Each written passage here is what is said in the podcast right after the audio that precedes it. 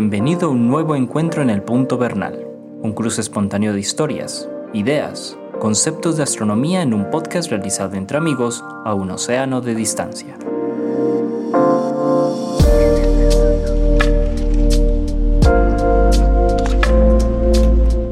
Hola Antonio, ¿cómo estás? Muy bien, Jorge. ¿Tú cómo estás? Todo en orden, afortunadamente. El año va para adelante. Me alegra muchísimo, ya acercándose el medio año. Esto es increíble, las, las carreras. Esto parece, parece que fuéramos en pista. Antonio, tú que tienes tan buena memoria para la literatura y esas cosas. Pues digo, para la literatura, no, en general tienes muy buena memoria, pero te voy a hacer una pregunta de literatura, en particular de ciencia ficción. ¿Tú recuerdas algún cuento, alguna novela de ciencia ficción que hayas leído antes, donde se hablara de estos años como el, el, tiempo del futuro? O del 2000, ¿cierto? O los 2010. Mientras vas pensando, lo que, lo que quiero decir es que estamos viviendo, y esto es, pues lo sabemos todos, el, el tiempo de las, de las novelas de ciencia ficción de los 60, de los 50, y es increíble. A ver cómo le atinaron al, que está pasando ah. ahora. A ver Sería muy chévere regresar a esa. Sí, sí, sí, sí, sí. No se me viene Por ejemplo, a la mente ninguna. No se te viene a la cabeza. Eh, Booth Rogers era en el siglo qué? Por, aquí escuché a mi esposa. Era del siglo 25. Ajá, ah. Aquí escuché a Olga. Ah, sí, está muy lejos. Booth Rogers en el siglo 25. Está muy lejos. está muy lejos. Pero sí recuerdo pues que, y ahí les, deja, les, les dejamos la tarea a las personas que nos están escuchando a que se busquen. Sí recuerdo mucho en las novelas de, de Asimov cómo se hablaba de, de los 2000 o en la novela, ah, nada más y nada menos, eh, em, la novela de em, Arthur C. Clarke, ¿cierto? Que es en el 2001. Eh, sí, sí, 2001, correcto. Eventos del 2001. Y ya vamos para el 2024, Antonio. Osa tan berraca. ¿Viste, ¿Viste que salió hace poquito la sonda JUICE? Sí, cómo no para, para, Júpiter. Para, ah, eh, específicamente sería como más bien a Europa, ¿no? Sí, sí, va, va directamente a estudiar pues como varias de las lunas eh, acuáticas de, de, Júpiter, incluyendo Europa y Ganímedes. Me parece muy interesante que haya una sonda Ganímedes. Sí. Mm, menciono a, a por dos razones. La primera, porque me impresionó ver el año en el que va a llegar o va a empezar su misión oficialmente. 2034. Uf parece lejísimos en el tiempo. Que es que Saturno, eh, Júpiter está a 750 millones de kilómetros del Sol.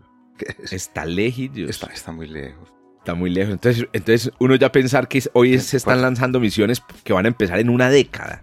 Mira, yo a operar. no tengo datos eh, exactos, pero se va a tardar 10 años, lo cual quiere decir que, que va a ser eh, billar interplanetario, me imagino. Exactamente.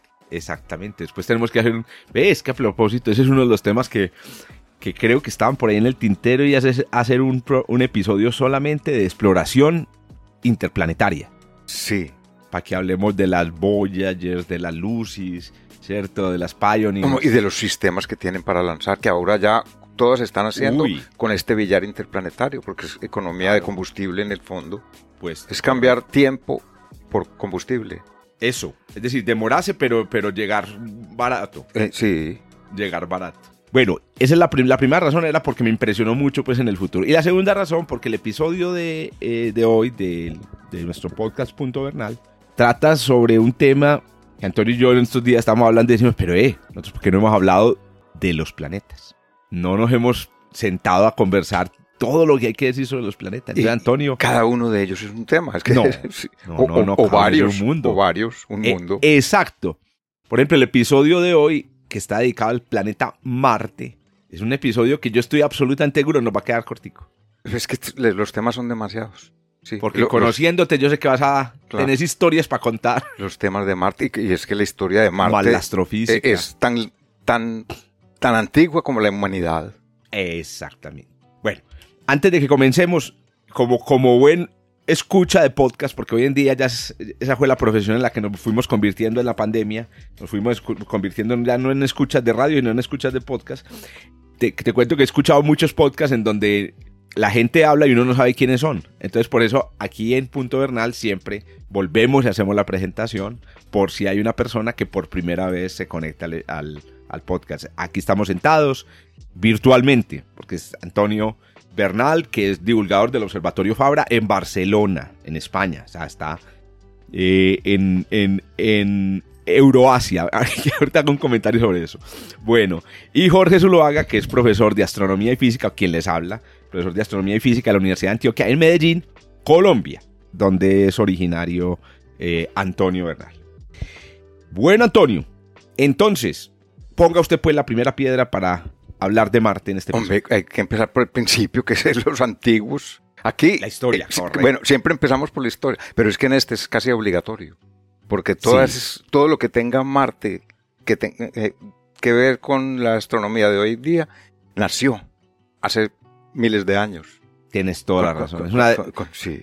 es una de las. Eh, todo el mundo lo dice, la ciencia, la, la, ciencia de las ciencias más antiguas que existen. Sí. Entonces cargamos una una, una, un bagaje histórico muy interesante. Y yo creo que desde el punto de vista científico, como cuantitativo, para decirlo de alguna manera, de los planetas, Marte es el más importante. Es el que más ha influenciado en lo que, esa pregunta, en, lo que hoy sabemos de astronomía.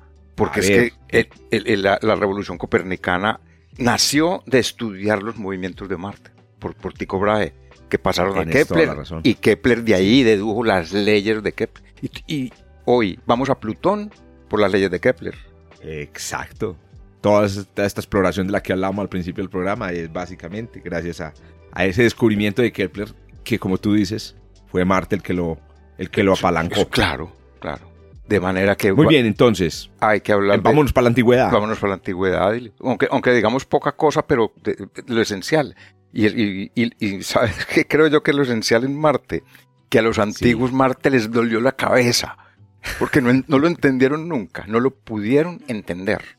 Y, esa fue... ¿En qué sentido, Antonio? Ah, hombre, porque mira, Marte es de los planetas exteriores, o sea, los que están más lejos que la Tierra, en el sistema más lejos del Sol que la Tierra, es el más cercano a nosotros.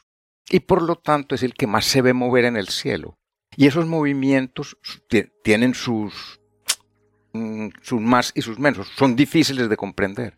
Pero los de Marte, que eran más grandes, eran más difíciles de comprender. Nunca entendieron, por ejemplo, por qué los planetas se devuelven. Entonces ocurre que de los, tres exteriores que ellos conocían, que eran Marte, Júpiter y Saturno, Júpiter y Saturno se devuelven muy poco, eso es casi imperceptible, pero Marte se devuelve mucho.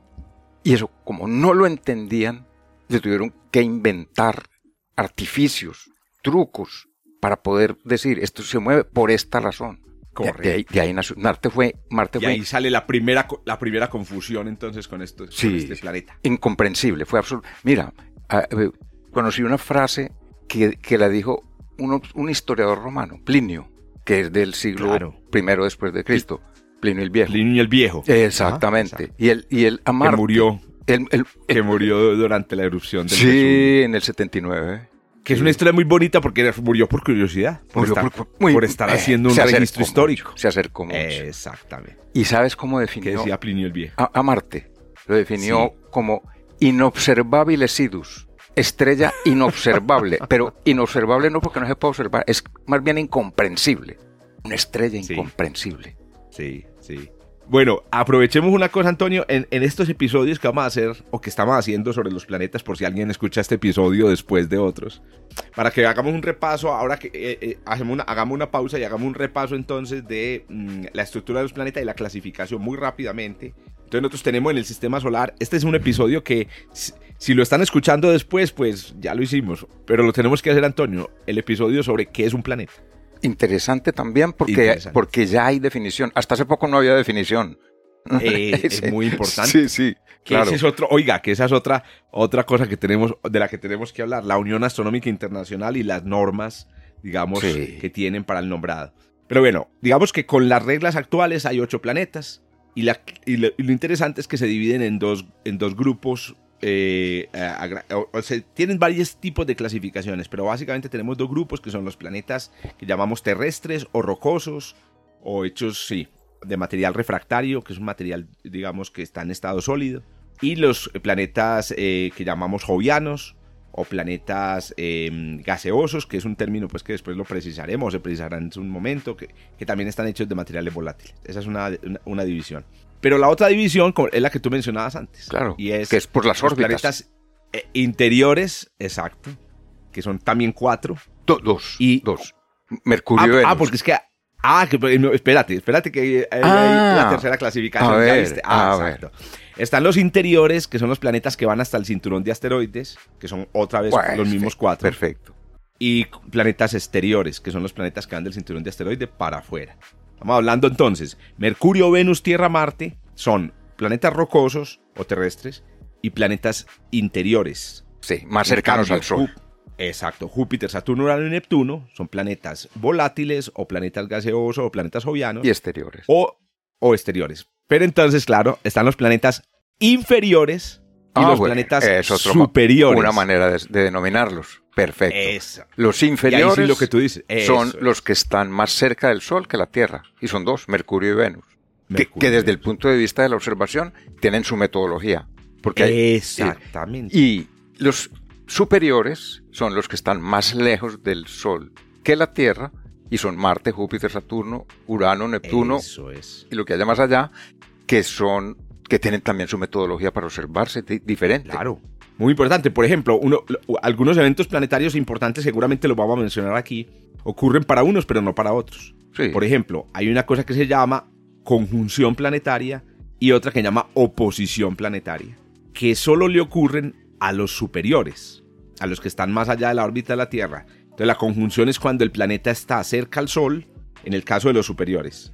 Y la oposición es cuando el planeta está opuesto a nosotros respecto al Sol. Diga, hago una, El- hago una precisión. A ver, dale, dale. Se ve en lugar de está.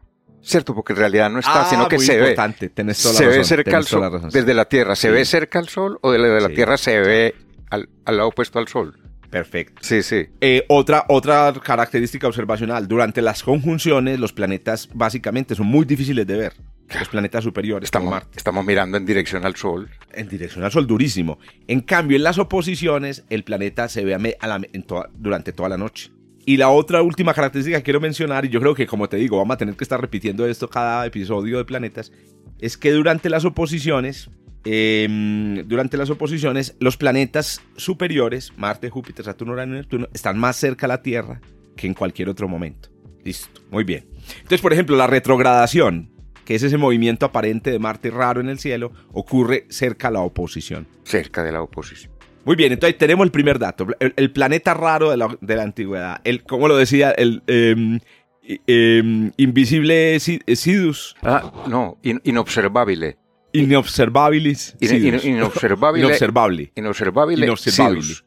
Sidus. Excelente. Sí, sí, sí. Bueno, el color también atrajo mucho al, al- a, Claro, a era lo, las, a las civilizaciones astronómicas de la antigüedad. lo más importante que le veían era, era el el los movimientos y el color. Y, el colo- y, lo, y lo llamaron el, el planeta, por eso fue el dios de la guerra, lo llamaron el planeta rojo, porque se ve rojizo en el cielo. Esto, esto me, me- Correcto. me trae a la memoria algo curioso con, Mm. Con William Koch y sus originalidades. Ah, que re- recuerdo que alguna vez hizo lo que él llamó la fiesta de la, de- la fiesta de Ares y Antares. Ares es Marte. Ah, súper. Y entonces resulta que Antares es una estrella roja, que Sí. cuando Marte pasa cerca de ella, que a veces pasa cerca, se ven las dos muy parecidas, porque Marte se ve rojizo y la estrella Antares es rojiza. Entonces a Marte, a, Antares la pusieron así porque es el Antiares, porque se parece a Ares, se parece a Marte. Y entonces me acuerdo que había una, una vez una especie de conjunción entre Ares y Antares, y, y William hizo su fiesta de Ares y Antares. Súper original. Y era sí. que una, era una fiesta ñoña así, No, en donde invitaba a todas sus amigas y sus O a, amigos. o a lo mejor fue solo de papel, no lo recuerdo, pero es la Ah, originalidad de él de, de- de pensar, hombre, el Festival de Ares y Antar, como lo, habría- lo habrían hecho los antiguos. Se juntaron estos dos misterios, uno que no entendemos y, y el otro Sí, que es la sí, cabeza sí, del escorpión. Algo, pues algo de mágico tenía. Correcto. Eh, no sabía, Antonio, que eh, este color también había impresionado a los, eh, a los astrónomos mesopotámicos, que también eh, asociaron a Marte o con, con el, mm, la muerte. Le llamaban la estrella del juicio y mm, del destino de la muerte, ¿cierto? Los mesopotámicos. Sí, y sí, también sí, los chinos o las culturas, digamos, del, del oriente de Asia la llamaban la estrella de fuego. O sea, Marte resalta por su color impresionante. Sí. bueno, una pregunta que se hará una persona desprevenida es ¿y por qué, se, y por qué es rojo? De una vez resolvemos el problema. Adelantemos, porque resolvemos el problema. yo diría que son dos razones.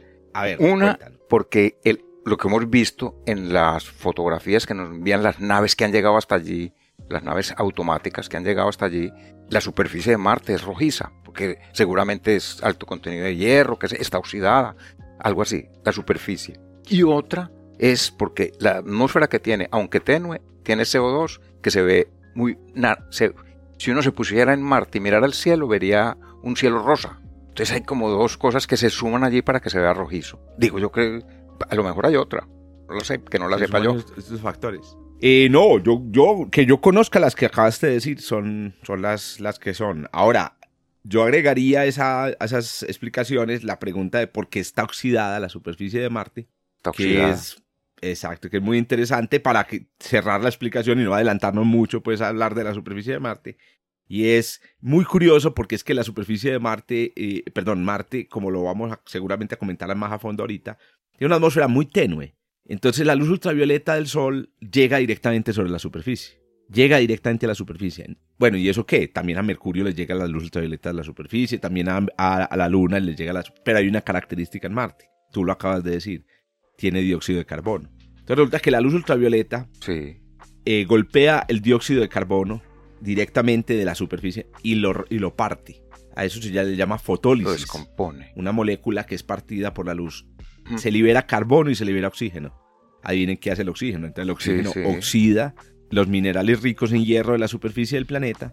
Eh, y ese óxido es el que, como tú lo explicabas ahorita, entonces el que le da su coloración. Pero que ahí hay una pregunta, Antonio. Pues claro, el ojo, el ojo ve a Marte rojizo, pero tú lo has visto por el telescopio. Sí, se ve. En realidad, ¿de qué color se ve Marte? No, es un amarillo Cuando lo ves por un telescopio. Yo diría que es entre amarillo y naranja, más bien. Eso. Sí. Amarillo y naranja. Que es como un. He escuchado por ahí el término salmón. Ah, ah, pues no está muy lejos. Sí. A mí, a mí me, han dicho que el, color es como salmonudo. Está correcto. Salmonudo, más que rojizo. Muy bien, Antonio, sigamos con la historia. O, quieres que pasemos a otro tema? ¿Qué más cositas podemos decir de la historia? A ver, ¿qué, sobre Marte? Veían los antiguos. Lo que más los, que ya lo mencionaste eh, ahora sin, sin profundizar mucho, fue lo que más a los, les dolió la cabeza a los antiguos de Marte fueron las retrogradaciones. Sí. Eh, pero, ¿qué son las retrogradaciones? Y las, y las retrogradaciones para los antiguos era un problema en la práctica imposible de solucionar, porque los antiguos pensaban que todo giraba alrededor de la Tierra. Total, que la Tierra está quieta. Y en una Tierra quieta es imposible de explicar la retrogradación. Cuando se, ya se dijo, no, la Tierra se mueve. Entonces nosotros la observación la estamos haciendo desde una nave en movimiento, que es el planeta Tierra, y entonces ya hay un movimiento relativo. Y eso es lo que ese movimiento relativo es lo que produce la retrogradación, una apariencia. Sí. Y los antiguos les costó, no, es que no, era imposible, pero tengo uno que casi lo adivinó. No, que casi no, lo adivinó. Lo que pasa es que no lo supo explicar porque la Tierra era quieta. Pero, pero dijo, Séneca. Séneca era listo. No te puedo sí, sí, sí. Séneca dijo, la, la retrogradación de los planetas debe ser una apariencia. Pero no, pero no sabía cómo explicarlo, ¿cierto? Ni lo, ni lo explicó que no podía. ¿Cómo concretarlo con un modelo? Correcto. Sí, con un, pero en una tierra quieta era imposible. Pero, él ya intuyó que eso tenía que ser una apariencia. Sí. Sí, sí, sí, ya estaba la intuición. Exactamente. es, difícil explicar eh, este, este, fenómeno de la retrogradación por movimiento relativo utilizando, pues sin utilizar un dibujo. Eh, ¿Cómo le explica uno a una persona ese fenómeno del movimiento relativo y la retrogradación sin un dibujo. Entonces a mí, a mí se me ocurre un ejemplo y es cuando tú vas, por ejemplo, en un, en un tren, tú vas en un tren al lado de una, de una, de una carretera y el tren va más rápido que, la, que, el, que, el, que, la, un automóvil. Ves un automóvil en la carretera y el tren va más rápido que el automóvil, ¿cierto? Entonces, claro, como el tren va más rápido que el automóvil, tú ves el, al automóvil andar hacia atrás, ¿cierto? En esta, en esta analogía, en esta explicación, el tren es la Tierra, eso, el tren es la Tierra y el automóvil en Marte, ¿cierto? La Tierra va más rápido porque está más cerca al Sol, Marte va más despacio porque está más, más lejos. Ahora bien, entonces, entonces sigue la siguiente parte, que se va quedando. Pero ¿qué sucede? El tren toma una curva y cuando tú ves el, eh, eh, desde, desde, la, desde el tren em, el movimiento del carro al tomar la curva, ves que el carro vuelve y te adelanta. Entonces, en una parte del viaje, tú estás adelantando, el carro se va quedando, pero cuando el tren toma la curva, el carro parece adelantarse e irse otra vez.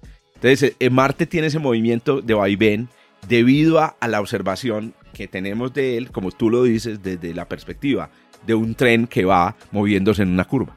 Exactamente. es un, es, un ejercicio para tratar de, Es una apariencia y es para tratar de... Ve, un datico que me encontré muy bonito en Wikipedia, también sobre la observación de Marte en la antigüedad, y es que la determinación de, de, qué planetas, de, si, los, si los planetas estaban muy lejos, muy cerca, fue también un problema grande. O sea, no es fácil saber si un planeta está cerca un planeta está, está lejos, solamente viéndolo. Entonces, eh, encontré un datico muy bacano eh, que les recomiendo la, la, página de Wikipedia en inglés de Marte. Me parece está muy completa y muy bonita. Eh, y ese datico mm, dice que Aristóteles en el, en el bueno, en el siglo IV antes de la era común, em, fue la primera persona como en, en, hacer una observación que demostró que Marte estaba más lejos que la Luna. Y lo hizo básicamente viendo un fenómeno que es muy importante, muy bonito, uno de los fenómenos astronómicos más bonitos asociados a Marte y a los planetas, y es una ocultación de Marte por la Luna. Que es de las cosas, a mí me parece de las cosas más bonitas para ver la luna tapando a Marte y verla a través de un telescopio. Espectacular. Entonces este datico me pareció sabroso. Sí. Muy bien, Antonio. ¿Qué más podemos contar? Pero, los, los, los, antiguos, al fin y al cabo, sabían que estaba más lejos que la luna, por eso, muy bien. Ya Aristóteles lo dijo. Pero después supieron deducir cuáles iban más rápido, cuáles iban más lejos, más, lento, o, o cuáles estaban más lejos por la velocidad a la que van. Entonces supusieron que Saturno, que se demora 30 años en dar toda la vuelta al Sol, o sea, en pasar de una estrella y dar toda la vuelta y volver a la misma estrella, se demora 30 años. En cambio, Júpiter 12 y Marte 2 y pico. Entonces, la conclusión que sacaron fue, Júpiter está más lejos que Marte y Saturno está más lejos que Júpiter. Claro, claro. Una, conclusión muy lógica, pues, y, y sale de la observación también. Y no es fácil. O sea, no, no, no, no. Para nada. No es fácil darse cuenta, pues, porque es que hoy entendemos que se mueven más despacio porque la gravedad es menor para ellos. Sí. Pero en este entonces no era una cosa así como de, de, concluirla fácilmente. Entonces, la observación de Aristóteles lo que hizo fue dar como esa evidencia empírica directa. Sí. Directamente vos sabes que, que Marte está más lejos que la Luna. Muy bien. Bueno, mira, hay una cosa muy importante acerca de los movimientos. Sí. Porque, porque aún hoy nos influye que es las oposiciones. Que tú, la mencionaste ya. Entonces, hablemos de Marte exclusivamente en este caso. Digamos que Marte, la Tierra y el Sol están alineados y, arrancan Marte y la Tierra alrededor del Sol como si fuera una carrera en un hipódromo. ¿Qué pasa? Que la Tierra va más rápido que Marte, las leyes de Kepler lo piden así, ¿cierto? Va más rápido, entonces se va adelantando. Y llega un momento en el que Marte da toda su vuelta, pero la Tierra está más adelante, ¿cierto? Ya Marte dio la vuelta completa, sí. pero la Tierra está más adelante, todavía no se han juntado. Entonces, la Tierra, como va más rápido, llega un momento en que lo alcanza. Eh, eh, eh, lo alcanza y se vuelven a alinear el Marte, la Tierra, en el medio y el Sol. Ese momento es el momento de la oposición. Y entre oposición y oposición ocurren dos años y, y, y 47 días, 13 meses, entre oposición y oposición de Marte. ¿Por qué lo digo? Porque es que ese momento es el mejor para observarlo, porque es cuando está más cerca de la Tierra. Y entonces es el que se ha utilizado siempre, desde la antigüedad, para observar a Marte, porque se ve más grande, anda más rápido, se ve más a medianoche, las mejores condiciones para observarlo. Y aún hoy, todas las naves espaciales que salen hacia Marte salen en oposición. Por ejemplo, dático, interesante también. Por ejemplo, en 2023 no salió ninguna nave para Marte, digamos, de mediados del 23 y todo el 24. Ninguna. ¿Por qué? Porque no está en oposición, entonces está muy lejos. Entonces van a esperar hasta, creo que es febrero del 25, cuando esté en oposición, y cerca de febrero del 25 lanzan las naves. Las observaciones que se hacían en el siglo XIX, con telescopio, se hacían en oposición, porque como está más cerca, se ve más nítido, más grande en el telescopio. Y así, siempre, la oposición ha sido el momento crucial de Marte. Los descubrimientos interesantes que se hicieron en Marte, telescopios, se hicieron siempre en oposición. Bien interesante el, tema de la oposición y las ventanas de, lanzamiento. Vale la pena mencionar ahí, por ejemplo, que la última ventana que se produjo eh, fue la del 2020. Perdón, la última ventana respecto al, tiempo en el que estamos nosotros, que es 2023, fue en, diciembre del 2022. diciembre del 22. En diciembre, en diciembre del 2022 tuvimos, tuvimos una, una oposición. Y la siguiente será Pero antes el 25 en febrero. y la siguiente será en el 25, exacto. Correcto. Pues antes de, la, de, la, de la ventana del 2022, la anterior ventana fue la ventana del 2020. Y la menciono porque esa fue la ventana en la que se hizo el lanzamiento de al menos, a ver si recuerdo, tres misiones a Marte. A ver si me ayudas, Antonio, aquí a recordar las misiones que se lanzaron en 2020. creo que la Insight. Salió. creo que la Insight se lanzó en la 2020. Insight. Sí. Sí. Sí. La China. La China, el, el, que, ah, lanzó un rover. Importantísimo, claro, claro. Importantísima la China. Porque la China es la única, aparte de los Estados Unidos, que ha sido capaz de descender en Marte. Descender en Marte es un, una obra de arte. Súper difícil. Un chicharrón. Súper difícil. Incluso tiene, me gusta mucho porque El, el rover de, de esta misión tiene un nombre que para a, nosotros los colombianos parece muy, muy, muy charrito y es churrón. el, rover es churrón. que bueno, aquí en, aquí en Colombia es un insulto. Churrón, churrón, sí. Exacto, es churrón. aquí, eh, como montaña decimos churrón, aquí los churrones son las personas como que... El, eh, sí, la misión se llama Tianwen. Tianwen. Tianwen 1. Tianwen 1. Sí, sí. Y esa ha sido la única bueno, que ha sido capaz de descender en Marte, aparte de la NASA. La única agencia espacial. Importantísimo eso. Correcto, correcto. Bueno, la otra misión que salió en, en la ventana del 2020 eh, fue eh, la misión Hope, que fue es una misión árabe, de Arabia Saudita. Impresionante porque también es un, una agencia espacial que no sonaba nada. Sí, señor. Eh, y que fue la, y que la, logró lanzar una misión interplanetaria a Marte. Y, está, está en, órbita. Creo que está en órbita todavía. Sí, sí.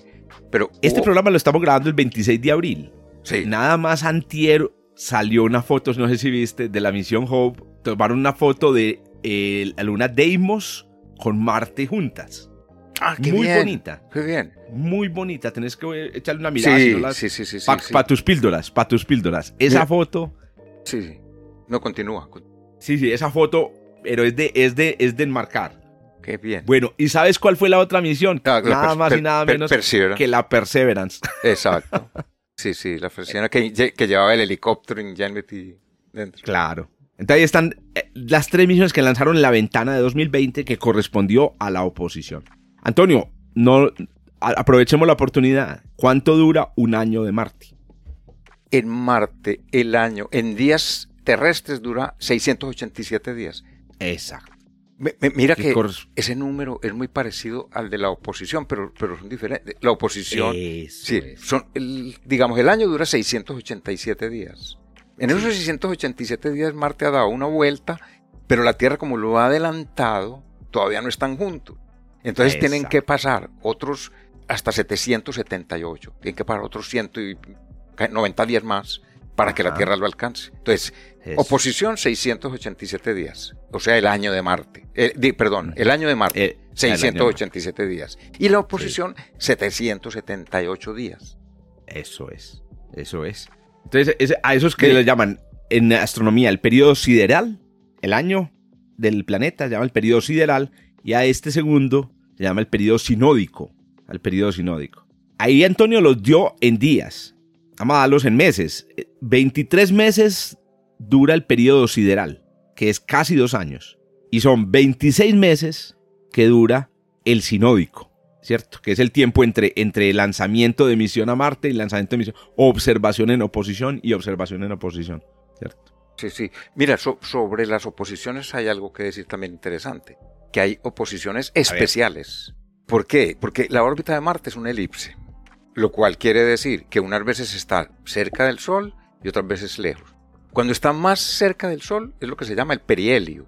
Si la oposición de Marte coincide con el perihelio, entonces es una oposición perihélica y es especial porque Marte se ve más grande que lo habitual, que en otras, que en otras oposiciones. Entonces esa es la, oposición que más se aprovecha para observar y que más genera bulos y cosas de todas esas especies que vemos en el Internet. Que no sé si te acuerdas que la última oposición perihélica fue en el 2003, que Marte se veía hombre, más grande que lo habitual, pero tampoco como aparecían en los bulos. Veremos a Marte tan grande como la Luna tampoco, tampoco llegamos allá, un poco más grande. Pero ese, ese poco, y ese, poco que sea, es muy importante.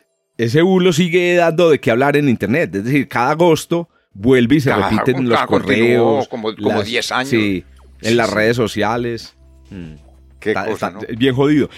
Digamos, Antonio, agreguémosle a ese dato que en las oposiciones periélicas se producen entre 15, entre cada 15 y 17 años. ¿Tú sabes, Antonio, cuándo va a ser la próxima? La próxima. entonces, a ver, a mí me da que la, la, sí, en el 2038. Porque la última realmente no fue la del 2003, sino que debió haber ocurrido alrededor ah, del 2010. La última. No, la, no, lo que pasa es que la del 2003 fue la más cercana en muchos años.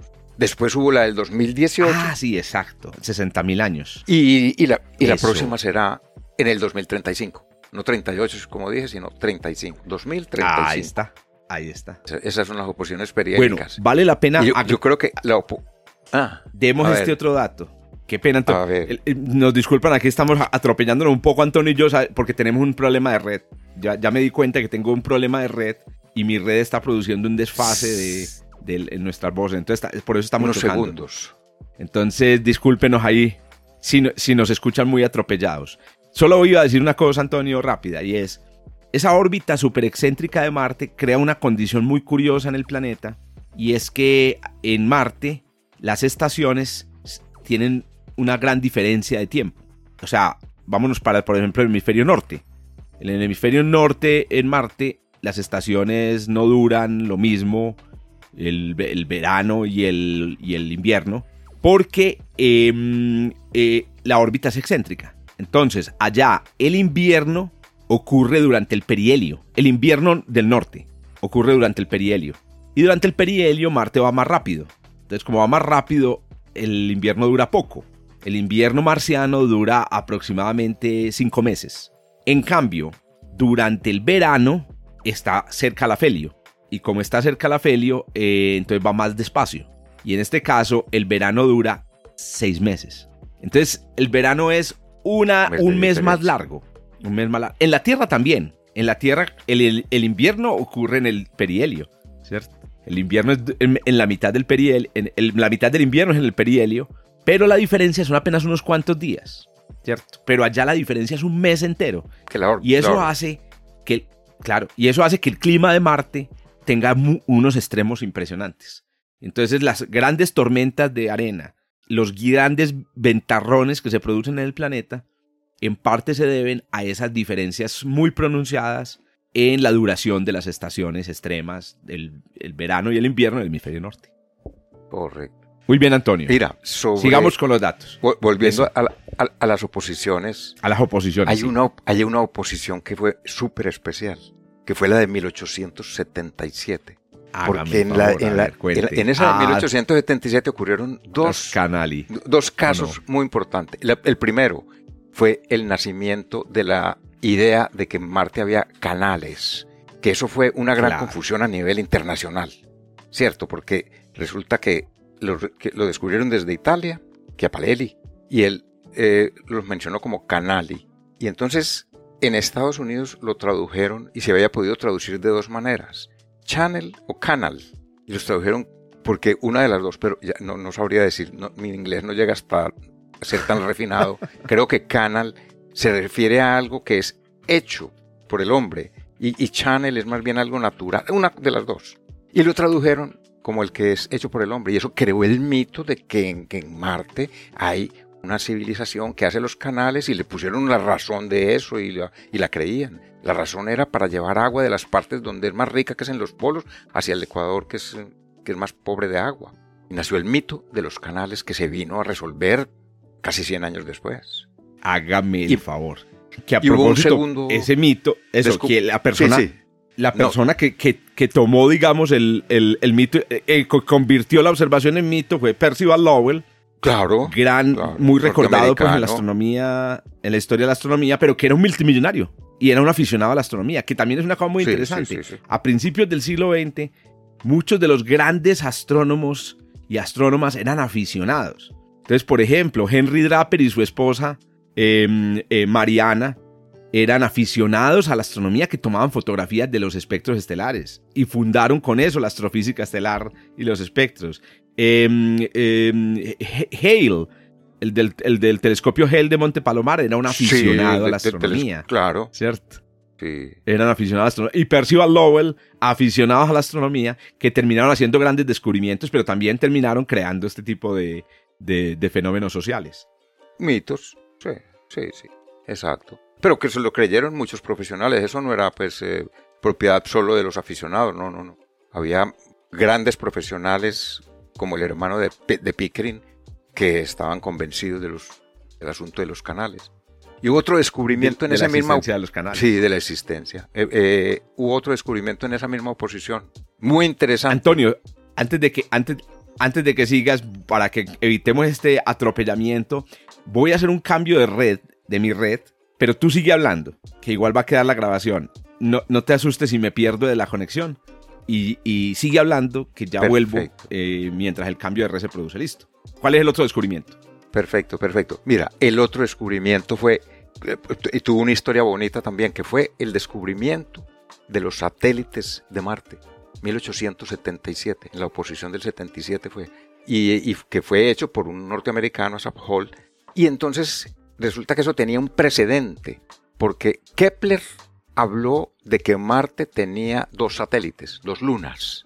Pero él lo hizo porque Ke- Kepler tenía una mente muy cuadriculada y entonces cuando Galileo descubrió cuatro satélites en Júpiter, entonces ¿qué dijo? Muy fácil, el orden es la Tierra, Marte, Júpiter. La Tierra tiene uno, Marte n, Júpiter 4. ¿Cuál es el n?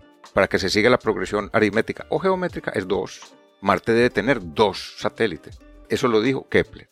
Esa bandera de, de decir que Marte tenía dos, la tomaron dos escritores, que fueron uno, Voltaire, en el cuento Micromegas, me cuento que vale la pena leerlo, y otro, Jonathan Swift, Gulliver, que hablaron de los dos satélites de Marte. Bueno, entonces se llega la oposición del, 80 del 77, y este señor, Asaph Hall, dijo, pues vamos a buscar esos dos satélites, y con un telescopio en los Estados Unidos empezó a buscar y su estrategia de búsqueda era pensar que los satélites son muy débiles y que la luminosidad de Marte no los deja ver. De manera que él cogía, apuntaba hacia Marte con el telescopio, sacaba a Marte del campo del telescopio, solo dejaba la puntita y empezaba a, a, a- a auscultar toda la periferia de Marte, a ver si veía algo. Y estuvo varias noches en estas, estuvo varias noches, y descubrió uno. Y, empezó, y entonces, animado por el descubrimiento de uno, dijo, hay que descubrir el otro. Y empezó a buscar con tanta paciencia y, da- y tan largo tiempo que al fin se desanimó y dijo, ya no más, no, no busco más. Y A su ver, esposa, sí, Volví, volví, Antonio. ah, bueno, bueno, bueno, no. Eh, eso. Est- estaba habla- hablando sobre el descubrimiento de los satélites. Entonces descubre el primero. Ah, ya, correcto. El segundo, él ya se desanimó porque buscó y buscó, con la- siguiendo la misma estrategia que siguió para el primero, y no lo pudo ver. Y entonces una noche dijo, hoy es el fin, ya no busco más, no tiene sino uno.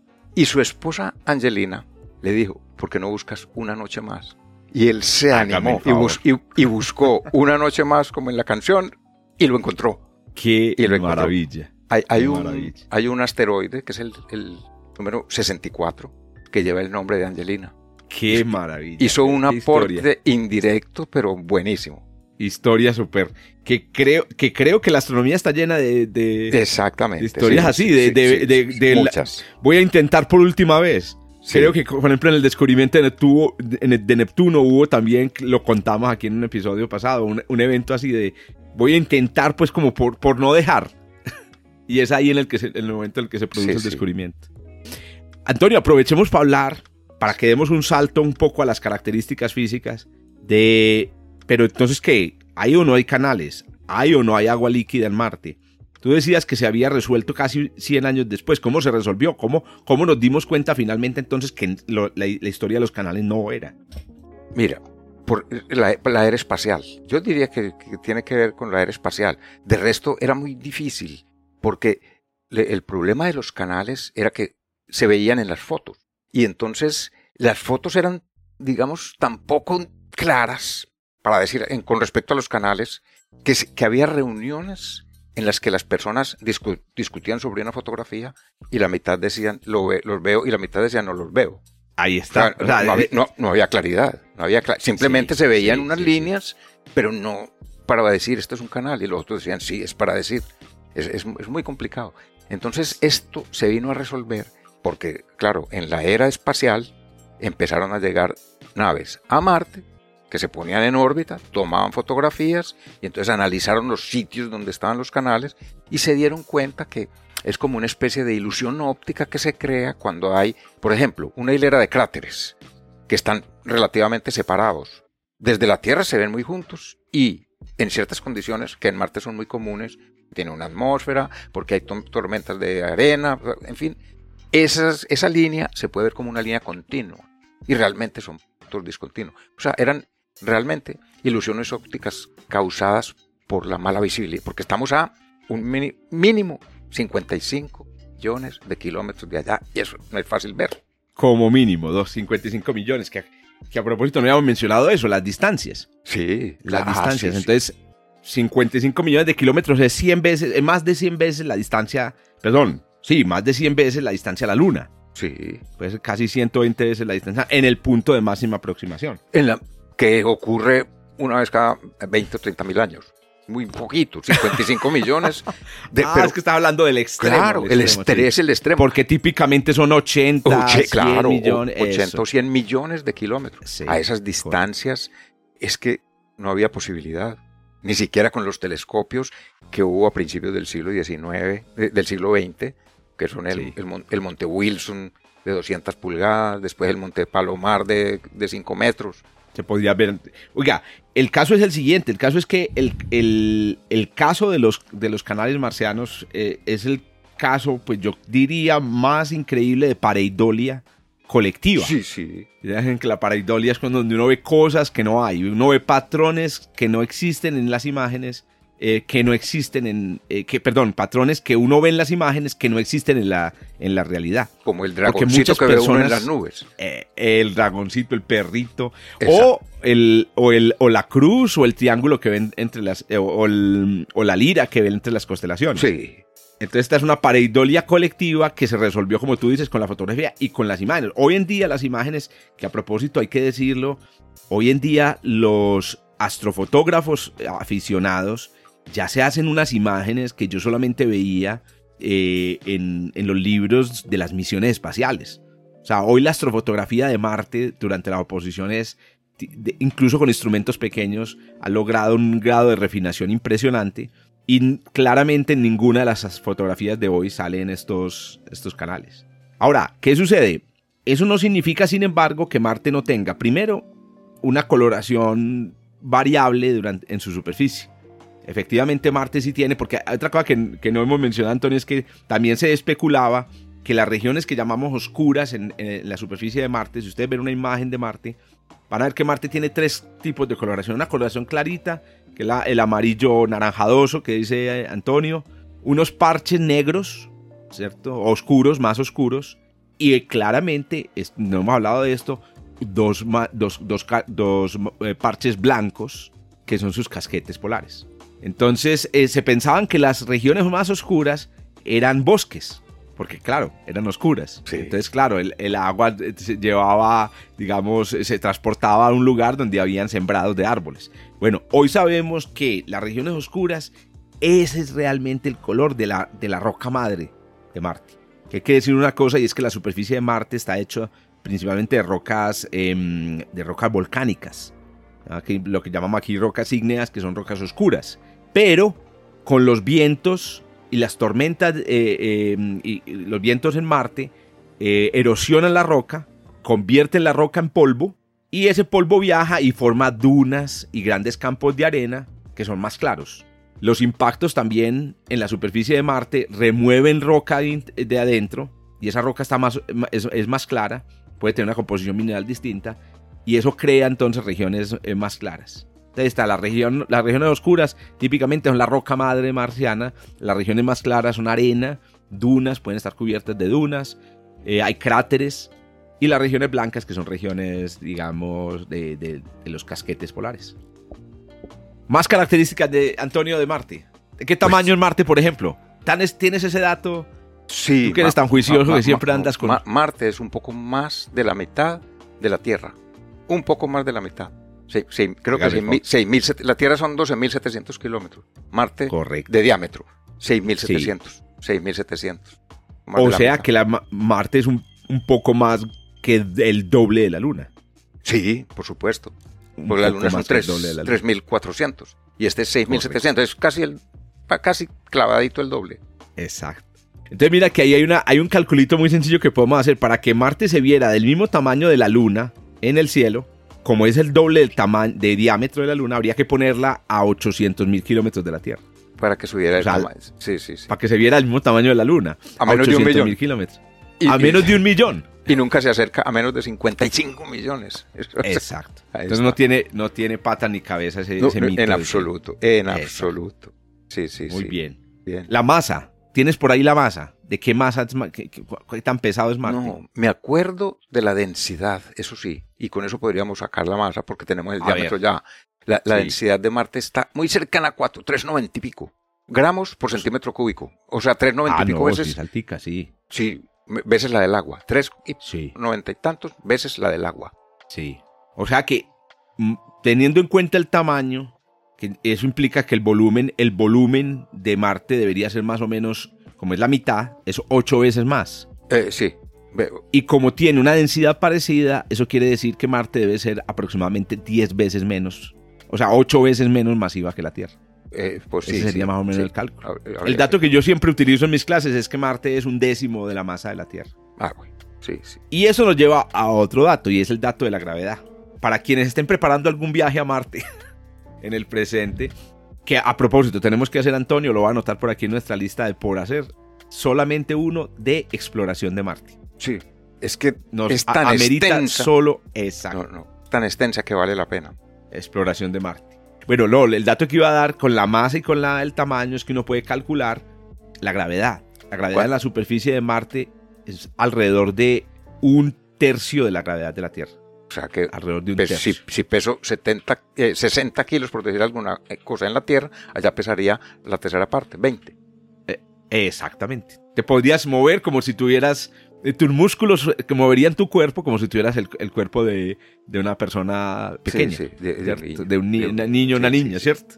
Bueno, y esto me lleva a otro datico interesante. Con una gravedad tan pequeña, Marte no es capaz de retener fácilmente los gases atmosféricos con los que se dotan a los planetas desde que nacen. Todos los planetas al nacer eh, vienen con una dotación gaseosa, vamos a decirlo así. Les, les entregan un plante. Sí, les entregan un plante y les dicen, aquí tiene su atmósfera, todos, todos los planetas. Que a propósito, esa atmósfera es en parte capturada de la nube de gas en la que se formaron los planetas, pero también en los cuerpos sólidos como Marte y como la Tierra, es, es gas que sale por los volcanes. Por ejemplo, la atmósfera de la Tierra en realidad es la tercera versión de la atmósfera. La primera versión fue la atmósfera capturada de los gases. La segunda fue una atmósfera que salió del interior de la Tierra. Todavía queda parte de esa atmósfera entre nosotros, pero la tercera versión, en la que respiramos hoy, ha sido modificada por la vida. Bueno, Marte solo tiene la segunda versión, que es la que salió de los, del interior. Esa versión, como tú lo mencionabas muy al principio, está hecha principalmente de CO2. Pero como la atmósfera es muy bajita, casi todo el CO2 que ha salido de Marte se perdió. Y eso hace que hoy la atmósfera de Marte tenga una centésima parte de la masa de la atmósfera de la Tierra. y que su presión atmosférica en la superficie sea bajísima. La presión en la atmósfera en la, en la superficie de Marte es aproximadamente 100 veces menos que en la superficie de la Tierra. Décima parte. Una centésima parte. En estos días con mis, con, con mis estudiantes calculábamos que eso corresponde más o menos a la presión que hay a 35 kilómetros en la atmósfera. O sea, mortal. Es, es mortal. Creo que ese es el récord de altura a la que puede volar un avión de, de, de esos cazabombarderos eh, rusos que pueden volar muy alto. Entonces, estar en Marte y tratar de respirar quitándose el casco, por ejemplo, protector, sería como si tú estuvieras en un avión casa a 35 y te quitaras el casco. No hay Suicidio. posibilidad de sobrevivir. Es Sí. un suicidio completo. Ah, Correcto. sí, sí, sí. Esas son- Muy bien, Antonio. oh, Mira, esas no son, digamos que noticias muy alentadoras para los que piensan ir eh, a colonizar. Y yo les tengo otra que también, ver, que, no, se, amen- no se menciona casi. Suelte. Resulta que en el 2020, que ya lo, lo dijimos ahora, se lanzó una sonda que se llamó EnSight. Que esa sonda Claro. lo que hacía era que descendió en Marte, era una especie de sismógrafo que mide los terremotos marcianos. Y esos terremotos vienen del interior por los volcanes o vienen de golpes, porque hay Exacto, eh, materi- material que impacta contra, contra Marte. Y entre, en dos años, en menos de dos años, en año y medio, detectó, que, que yo sepa, siete impactos. Y esos siete impactos, pues claro, ah, hubo manera de determinar el sitio en el que ocurrieron, la hora y minuto en la que ocurrieron. Y entonces, otra nave de la NASA que está en órbita de Marte fue a tomar fotos allí, pasó por allí, tomó fotos del sitio. Y compararon las fotos con fotos que se tomaron antes, antes del impacto. Y se determinó pues que el impacto ocurrió. Entonces, imagínate tú, son, estos son impactos que dejaron, Qué nota. no me acuerdo, cráteres creo que, que mayores, mayores de, de una cierta cantidad. No, no recuerdo las cantidades. Entonces, piensa para los, para los viajeros, aquí tienen un motivo de preocupación, porque en la Tierra tenemos una coraza que nos protege contra el material que llueve, y todos los días cae material a la atmósfera y se, y se destruye. Todos los días cae, cantidades enormes. En Marte no hay coraza que los destruya, es muy débil, entonces cae en directo. Esa amenaza, yo no sé si la habrán tenido en cuenta o no, pero es una amenaza real que hoy en día está medida. Creo que Interesante, ¿no? Ve- No, ya sabí- no, no Sí, sabía sí. este dato de que habían descubierto el, el cráter de Sí, sí, impacto sí, sí, sie- que siete, produjo ese sismo. siete que los tienen con, con eh, hora, minuto y segundo del impacto. Y Sí. otros muchos que los tienen comparando fotos anteriores con fotos después y dice aquí hay un cráter nuevo, este, pero no saben en, en qué momento se hizo y se lo atribuyen a la, a la última foto que se tomó antes de que hubiera, de que no hubiera. Se pero la fecha no es real, es en, en un, digamos, en un rango de fechas. Entonces eso es una amenaza real. Y si a esa amenaza para, para ver la gravedad que tiene, le añadimos que en, que en Marte se han contabilizado más de 50.000 cráteres. Entonces, digamos que no es un, sí, un mundo muy, muy tranquilo como la Tierra. Sí, sí, sí. Sí, sí, sí, sí. Aquí estaba acordándome que ayer nada más en Twitter también leí otro dato sobre los, sobre los datos de Insight. Y es que es un artículo reciente que acaban de mostrar que mm, analizando los datos de los sismógrafos, eh, de esos dos sismos, como tú dices, que se producen por impactos, descubrieron ya por, por primera vez, según dice el artículo, eh, ondas sísmicas que atravesaron el interior de Marte pasando por el centro. Claro, porque entonces, claro, el impacto se produce en las antípodas, entonces se produce una onda sísmica que pasa por el centro. Bueno, pero ¿qué tiene de especial esto? Resulta que eh, hay dos tipos de ondas sísmicas. Las ondas sísmicas que deforman la roca, que llaman las ondas sísmicas S, y las ondas sísmicas que la comprimen. Sí, sí. Eh, resulta que cuando tú puedes deformar roca, pero no puedes deformar agua. El agua no se deforma. El agua se mueve, pero no se deforma. Entonces, cuando salen, cuando se produce un sismo, se producen los dos tipos de ondas. Si el sismo, si tú miras el sismo al otro lado de Marte y hay algo líquido en el interior de Marte, algo que funcione como el agua, solamente llegan las ondas de compresión y no llegan las ondas de deformación. Y eso Son- fue lo que acaban de descubrir. O ondas que se, se llaman de otra manera también, que son Las P, exacto. ax- axiales y transversales. Entonces las axiales, que son las de compresión, se transmiten a Sí. través de los líquidos. Pero las transversales, que son como, unas, como una sinusoide, como cuando uno hace, hace ondas con una cuerda, por ejemplo, esas no se transmiten en los líquidos. De manera que si allí llegan unas y no llegan las otras, quiere decir que hay líquido. Pero si llegan las dos, quiere decir que no hay líquido de por medio. Exacto. Bueno, lo que descubrieron es que está líquido. Y esto es un descubrimiento fundamental porque, a ver, primero no, se espera que el, interior de, los, de la mayoría de los planetas contengan líquidos, incluyendo los planetas rocosos, Mercurio tiene un interior líquido, la Luna tiene interior líquido también, o sea, el centro es líquido, Venus se cree que también tiene el centro líquido, aunque no tenemos medidas. Pero con Marte tenemos esta característica, todo el centro está líquido, porque en el caso de la Tierra tenemos una parte líquida y una parte sólida. Tenemos el núcleo interno sólido y el núcleo externo líquido. En Marte parece que todo está líquido, todo está líquido. el, centro es, el centro es líquido. Sí, bien. un descubrimiento que está, está recién salido del horno. Estamos en abril de 2023. Antonio, no podemos terminar este episodio que ya estoy viendo como el final. y ya me di cuenta que nos va a tocar en una segunda parte. Sí. Marte 2. Sí, sí, sí. Eh, no podemos terminar sin que hablemos. A ver, yo no sé qué temas tienes en la cabeza, pero yo creo que es imposible dejar de hablar de Marte sin hablar del agua en Marte. Entonces, ahorita rematemos con eso. porque el otro que tengo yo da para que es la exploración espacial de Marte. Ah, bueno. Eso es un tema completo para un. Pero, eh, hagamos dos comentarios sencillos sobre los dos temas para que la gente pues diga, no, pues yo es que yo escucho un programa en Marte y nunca dijeron nada del agua. O yo escucho un programa en Marte y nunca me contaron sobre las misiones. Entonces, si quieres, comencemos con el tema de, las misiones. A ver. No, lo básico, dejemos las misiones. Porque no ah, dejamos las misiones para el siguiente episodio? Hacemos uno sobre misiones a Marte. Entonces, hagamos una sola frase sobre... Hagamos una sola frase sobre las misiones. Marte es el único planeta del sistema solar habitado exclusivamente por robots. sí, sí. Algo que se mueve en Marte, robots. Eh, es, un dato. ah, bueno, y una segunda frase. La segunda frase es, Marte es el único planeta del sistema solar, aparte de la Tierra, que tiene muchos satélites. Satélites climatológicos, satélites de observación. a Marte es el planeta con satélites. Correcto. Satélites artificiales. Bueno, exacto. Agua. ¿Qué, ¿Qué, dices, qué le cuentas tú a la gente en tus cursos, en tus charlas sobre el agua en Marte? El agua tiene una curiosidad. Y es que en cada dos por tres aparece. Descubrir, la NASA descubre agua en Marte. La agencia espacial dice que en Marte hay agua. hasta, no hace mucho, era todos los días aparecía alguna noticia así. Y eso está descubierto hace mucho que tiene agua, porque los, los eh, casquetes polares se ven con telescopios y ya estaban analizados. Se sabía que uno era más rico en CO2 y el otro en H2O. Entonces, agua hay, en los casquetes polares hay agua. Por otro lado, hay muchos indicios en otras partes de Marte de que alguna vez hubo agua allí, porque se ven rieras.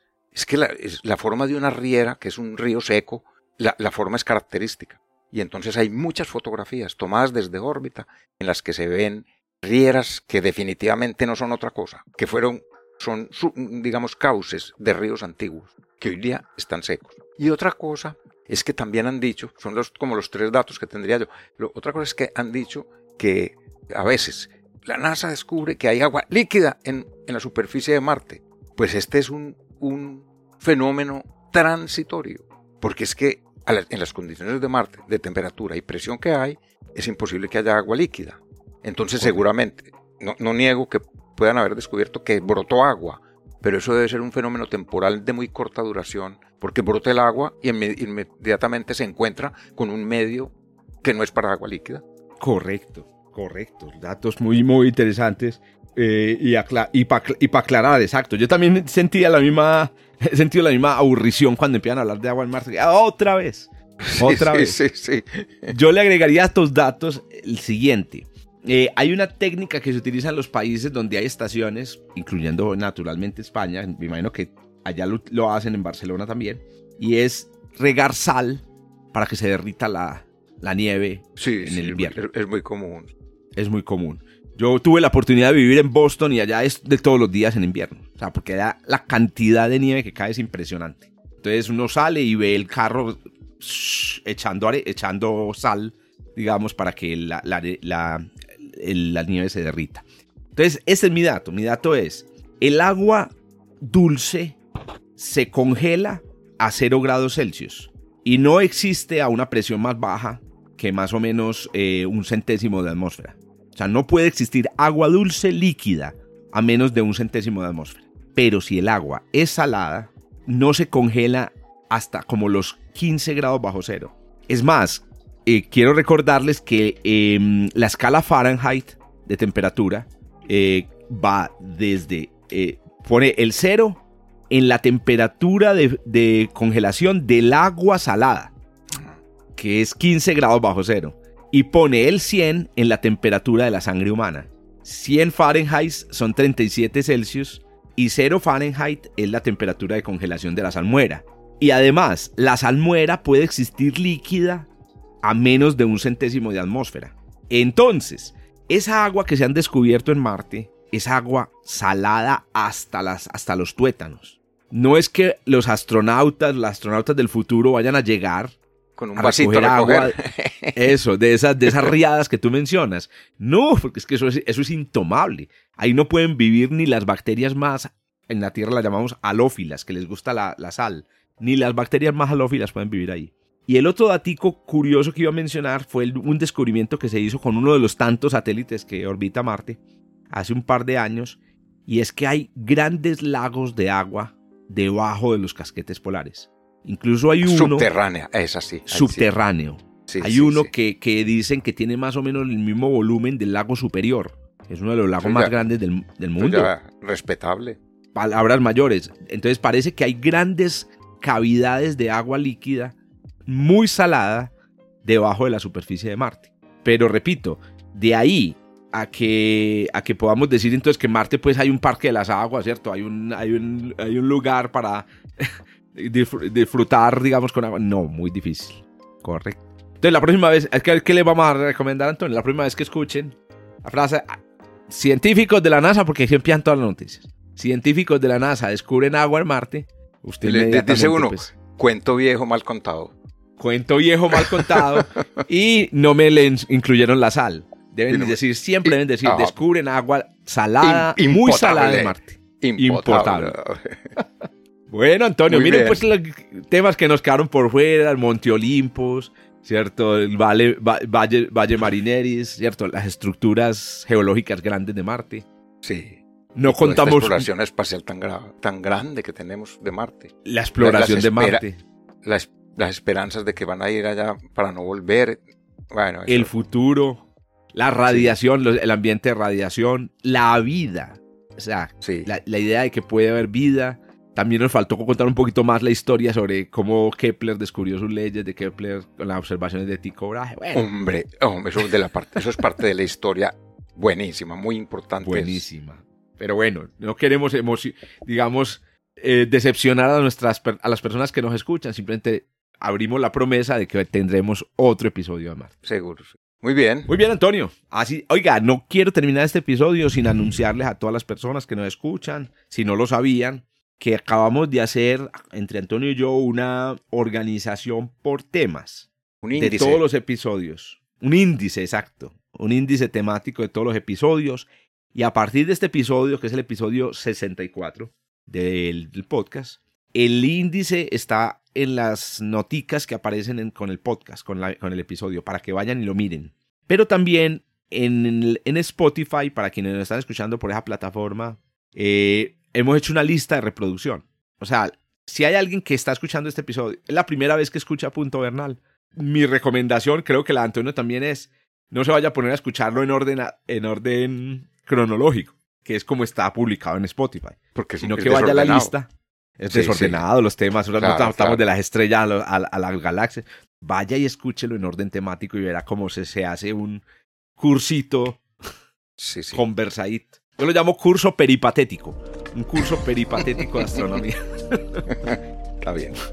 Muy bien. Bueno, Antonio, ahora sí. Bueno. Nos conversamos entonces el próximo episodio. Chao, chao. En una semana estamos aquí. Chao. Exacto. Chao.